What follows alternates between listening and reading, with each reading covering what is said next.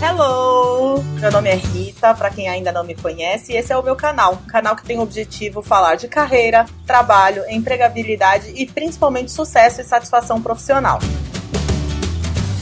A Revela é uma plataforma de recrutamento online que faz o match entre empresas e profissionais, entre vagas e profissionais do mercado usando tecnologia. Infelizmente, devido a essa pandemia que a gente está passando, a Revelo teve que demitir algumas pessoas do seu quadro de funcionários e eles me convidaram para fazer essa live sobre recolocação profissional. Então, na live você vai ver os cinco passos para se recolocar profissionalmente e conseguir um novo trabalho. Se você está desempregado ou buscando um novo emprego, esse vídeo com certeza é para você. Agradeço pela sua presença aqui no vídeo, espero que você goste goste. Pode deixar seus comentários para mim, me enviar mensagens que eu vou ficar muito feliz de ouvir sua opinião. Se você ainda não está inscrito nesse canal, já pode se inscrever agora e também me seguir no Instagram. Meu Instagram é @ritagenial. E eu espero você no próximo vídeo. Aproveita a live.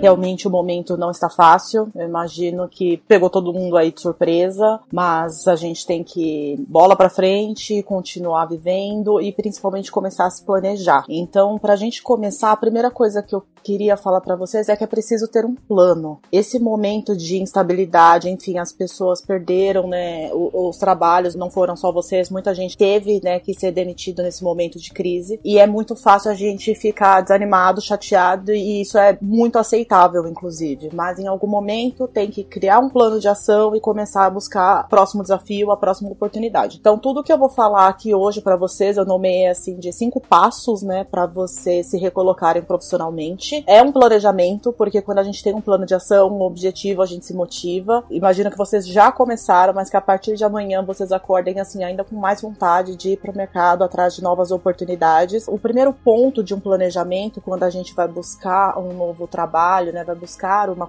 uma recolocação profissional, é vocês colocarem no papel realmente o que vocês querem. É lógico que, principalmente nesse momento, a gente fala o que eu quero é um emprego, qualquer coisa serve, mas para a gente se manter motivado e ter mais chance de sucesso na carreira, é muito importante não pensar nisso só como um emprego, e sim como uma estratégia de carreira para que vocês cresçam. Então, colocar os seus desejos no papel, você vai começar a visualizar de forma muito mais clara. No momento que a gente tem clareza daquilo que a gente quer, daquilo que a gente vai buscar, a gente começa a perceber melhor as oportunidades. Pode ser que algumas oportunidades vão passando aí na sua timeline, as pessoas vão comentando e você não capta por falta de clareza. Então é muito importante esse momento de colocar no papel o que você deseja no seu próximo trabalho e aquilo que você também fala de jeito nenhum eu vou aceitar isso. Então vamos mandar para o universo aquilo que a gente quer para que a gente comece a prestar atenção quando as oportunidades chegarem.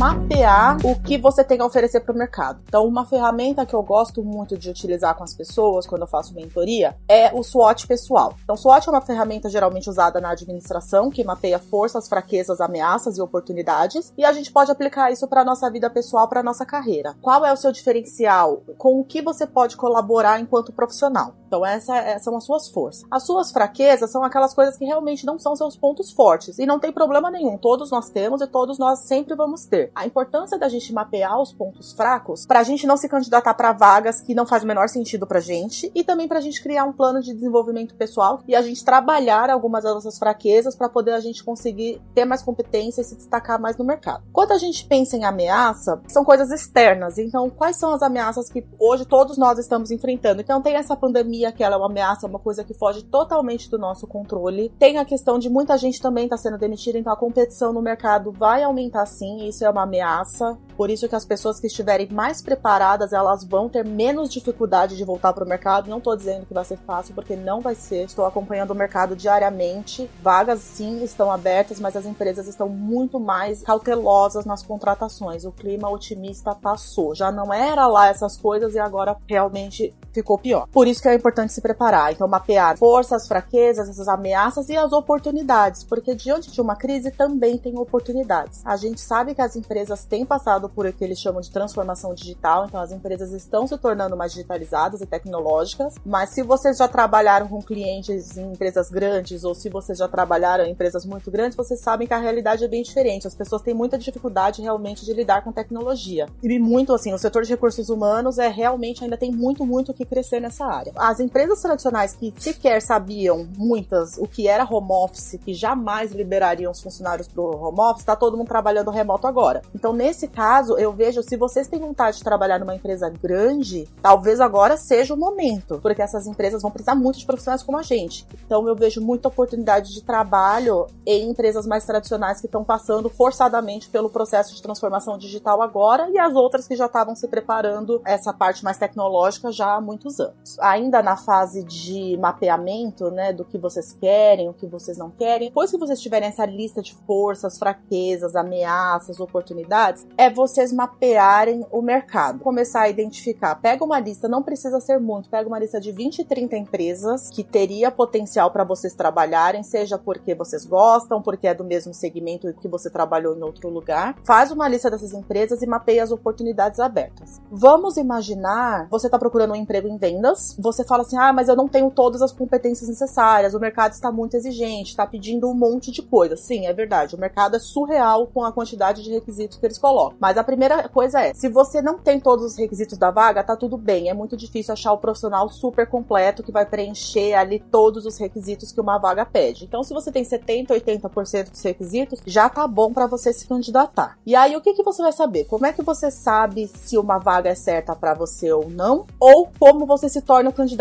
ideal para aquela vaga que está sendo publicada, né? Ou para as diversas vagas que estão publicadas. Você tem que fazer um mapeamento de competências. Eu chamo isso de roda das competências. Então, você vai pegar uma folha de papel, você faz um círculo, divide, por exemplo, em 10 pedaços, como se fosse uma pizza, e cada fatia da pizza é uma competência. Então vamos imaginar que para ser um bom vendedor, você precisa ter uma boa comunicação, saber falar em público, saber elaborar propostas comerciais, saber fazer prospecção e trabalhar bem em equipe. Vamos imaginar que essa pizza tem cinco fatias. Você vai analisar assim: eu tenho todas essas competências? Se eu tenho de 0 a 10 para minha competência em negociação, qual é? É 7? Tudo bem, é 7, coloca 7. Para comunicação, a minha competência é 10? É 10, tá ótimo. Para trabalho em equipe, é 3. Você vai colocando de forma honesta. Por quê? Você tendo esse mapeamento de competências do que você é bom, do que você precisa melhorar e do que o mercado está pedindo, você consegue ir para a terceira etapa desse plano, que é realmente fazer o que a gente chama de PDI, que é um plano de desenvolvimento individual. Então, isso vai entrar a partir de agora no seu dia a dia, que é todos os dias, além de procurar emprego, participar de entrevista, enfim, vai ter desenvolvimento, que significa aprender, continuar estudando, para você desenvolver as competências e se tornar um candidato mais aderente com as vagas que estão no mercado. Vamos imaginar que a sua competência em negociação deu 7 e você vê assim, caramba, 90% das vagas que eu peço pede negociação, pede que seja um excelente negociador. Aí você identifica que é uma competência que você precisa melhorar. O que, que você vai fazer? Você vai começar a estudar mais sobre isso. Então, a partir daí, você já tem um norte. É muito difícil a gente saber o que, que eu preciso estudar, o que, que eu preciso desenvolver. Às vezes a gente tem bons feedbacks dos nossos líderes, dos nossos colegas de trabalho, mas nem sempre as pessoas comentam tão abertamente sobre isso. Então, a gente se autoavaliar e saber, o mercado está pedindo isso, eu sou isso, o que que falta? E aí criar um plano de desenvolvimento. E aí vai ser todos os dias. Então, você vai ver vídeo, você vai fazer cursos, você vai ler livros, vai ler artigos, vai conversar com pessoas, pedir mentoria para as pessoas e começar a desenvolver essa competência. Por que, que o desenvolvimento de competências ele é tão importante? Ele não é só importante para que você consiga desempenhar bem uma função, é muito mais do que isso. Quando você sabe, você se sente confiante que você tem aquela competência, então você fala: caramba, eu trabalho bem em equipe, ou eu me comunico bem. Você passa essa confiança para o recrutador. Quando você for entrevistado, você vai passar essa confiança. Então vai ficar muito mais transparente a conversa e, é, e ninguém contrata pessoas que não têm confiança. E é muito fácil na entrevista, às vezes a gente dá aquela escorregada ali porque a gente não sabe alguma coisa, isso é normal, mas é por isso que a preparação é a chave para se sair melhor e aumentar as chances de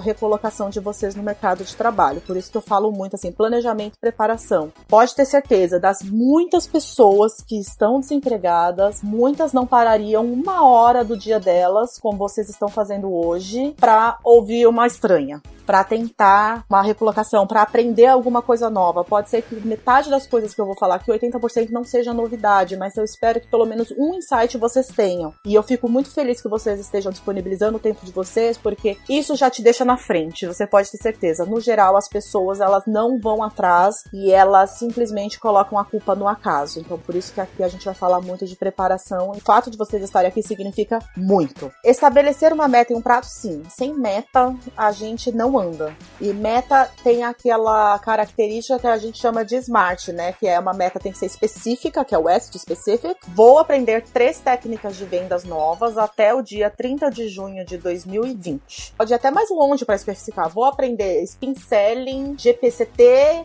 e BA até o dia 30 de junho. Para isso acontecer, você vai criar tarefas. Então, você vai ler o livro A, B e C, vai fazer o curso A, B e C. Aí ela tem que ser mensurável, né? Que é o M. Vou aprender três técnicas, né? Como é que você vai saber que você cumpriu aquela técnica? Quando você conseguir falar sobre aquelas técnicas. Então, ela tem que ser mensurável. Para que chegue no final do período, você fala, cumpri ou não cumpri. Como é que você saber? Pelas métricas que você criou. Tem que ser mensurável. O A é de alcançável.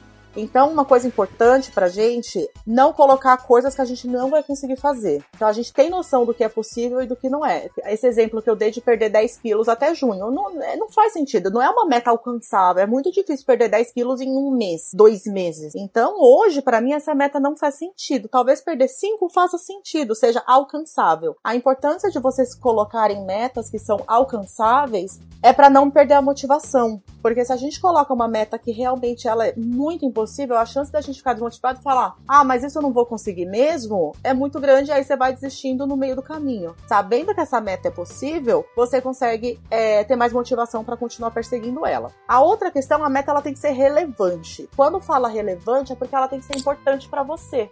Não adianta nada eu falar assim, eu quero aprender três técnicas de vendas se eu odeio vendas. E o T é de timing, que é aquela questão do tempo. Tem que colocar um prazo. Meta sem prazo não é meta, é sonho.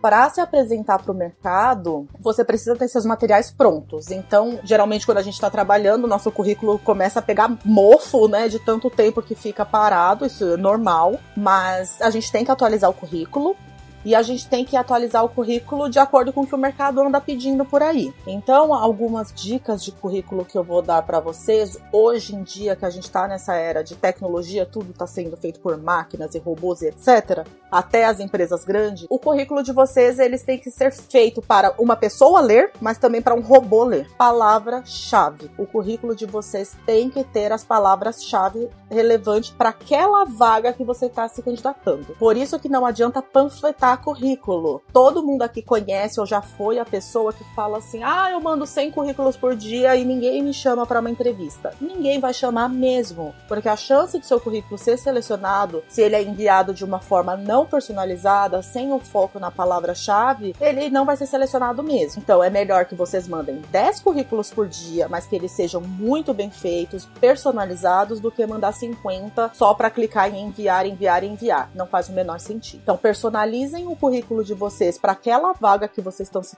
candidatando, muda o objetivo. Se vocês tiverem um resumo no currículo, foca o resumo nas palavras-chave que estão no descritivo da vaga, para que aumente a chance de pelo menos o currículo de vocês ser filtrado corretamente para que uma pessoa tenha a chance de ler esse currículo. Muitas pessoas boas não são chamadas para vagas porque elas não sabem fazer um currículo de forma efetiva. Gente que coloca nível de idioma com quatro estrelinhas ou quatro bolinhas bolinhas. A máquina não entende que se seu inglês é avançado, quatro bolinhas significa o quê? Não significa nada. Então, se seu inglês é avançado, vai estar escrito inglês avançado, porque é assim que um recrutador vai fazer uma busca dentro de um sistema e o seu currículo vai ter a chance de ser apresentado. Eu sempre gosto de falar que a entrevista ela é um processo de uma via de mão dupla. Então você tá lá para conhecer a empresa, ela tá lá para te conhecer. Geralmente a gente se coloca numa posição só de ser escolhido, mas você também tá lá para escolher. E as, as empresas elas têm uma consciência disso hoje em dia. Não é à toa que áreas de employer branding, de milhares de benefícios têm surgido a roda e crescendo, porque as pessoas elas não querem só um trabalho, elas querem um trabalho que combine com elas. Você falar assim, vamos nos conhecer melhor é, é uma mensagem muito positiva para os RHs, mas modernos, isso significa muito. Ninguém quer contratar uma pessoa que vai odiar trabalhar lá dentro. E o RH erra muito na contratação. E contratar errado custa caro. Bom deixar essa informação clara, porque você se valoriza enquanto profissional, que você não está desesperado. Mesmo a gente sabendo que às vezes a gente fica desesperado, mas a gente não precisa sair mostrando isso para todo mundo. Então mostra confiança. Eu acho muito importante como profissional a gente falar, eu sou bom por isso, isso e isso. Porque vocês são, todo mundo aqui que tá aqui tem coisas boas e tem coisas ruins. E as coisas boas e ruins são diferentes.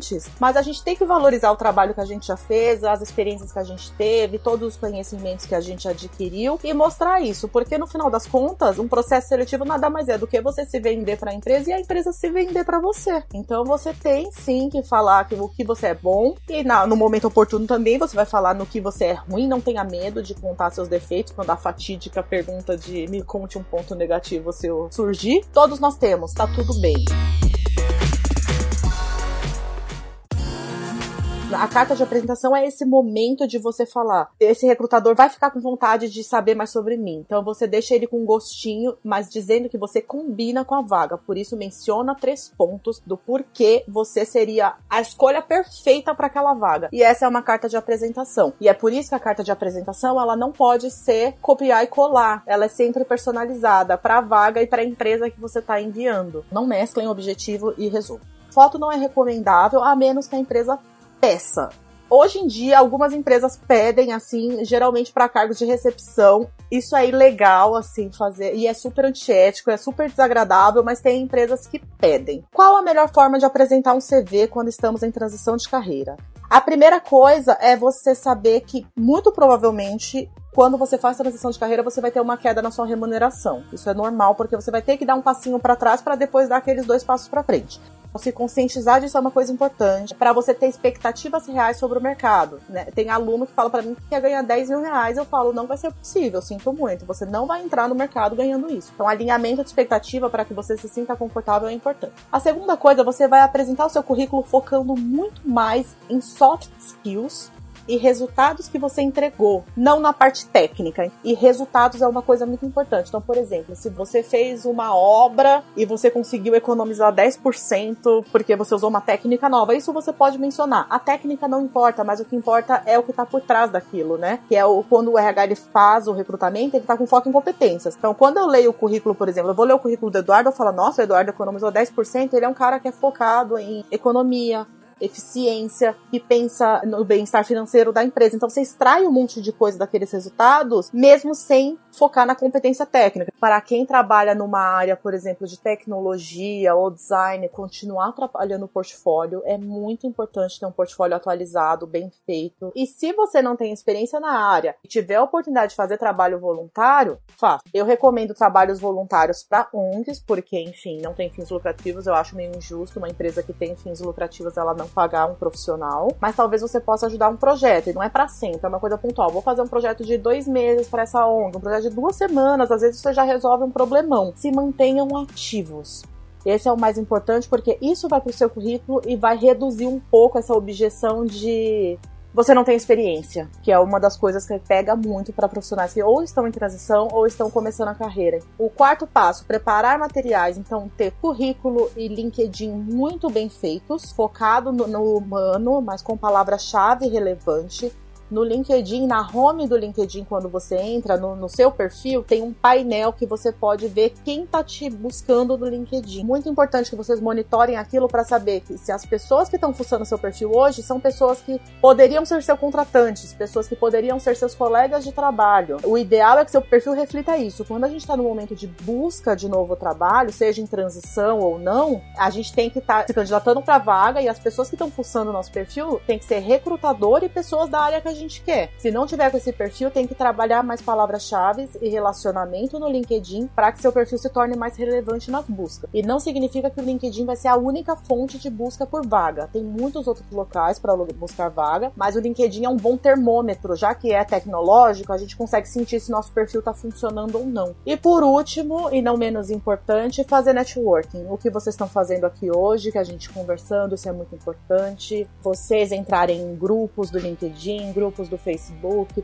Hoje em dia o que não falta é live, gente dando aula na internet, então participa desses grupos, comece a interagir, se posiciona como profissional, posta no LinkedIn coisas interessantes, comenta nos posts das pessoas e comece a ser visto. Então, ative a sua rede de contatos, informe que você está disponível para o mercado, tenha esse plano de ação pronto e os seus materiais para quando alguém pedir o seu currículo, ele está atualizadíssimo, você fazer pequenas modificações e mandar esse currículo personalizado. Essas foram as dicas que eu tinha para vocês hoje. Espero que de alguma forma eu tenha colaborado um pouquinho para a recolocação de vocês que vai acontecer a gente espera que o mais breve possível. Peço para vocês, se vocês quiserem me seguirem no Instagram, meu Instagram é @ritagenial. Eu posto lá diariamente dicas de carreira, recolocação profissional. Vocês podem aprender mais um pouquinho comigo lá. Eu vou ficar muito grata de ter vocês na minha rede. Caso vocês tenham perguntas e quiserem mandar pelo meu Instagram, ou pelo LinkedIn, enfim. Mandem, porque eu tô aqui para responder, esse é meu trabalho e eu adoro fazer isso. E se eu colaborar um tiquinho, um tiquinho para recolocação de vocês, eu tô cumprindo aqui meu papel e meu objetivo. Obrigada, gente. Este podcast foi editado por ManjaCast.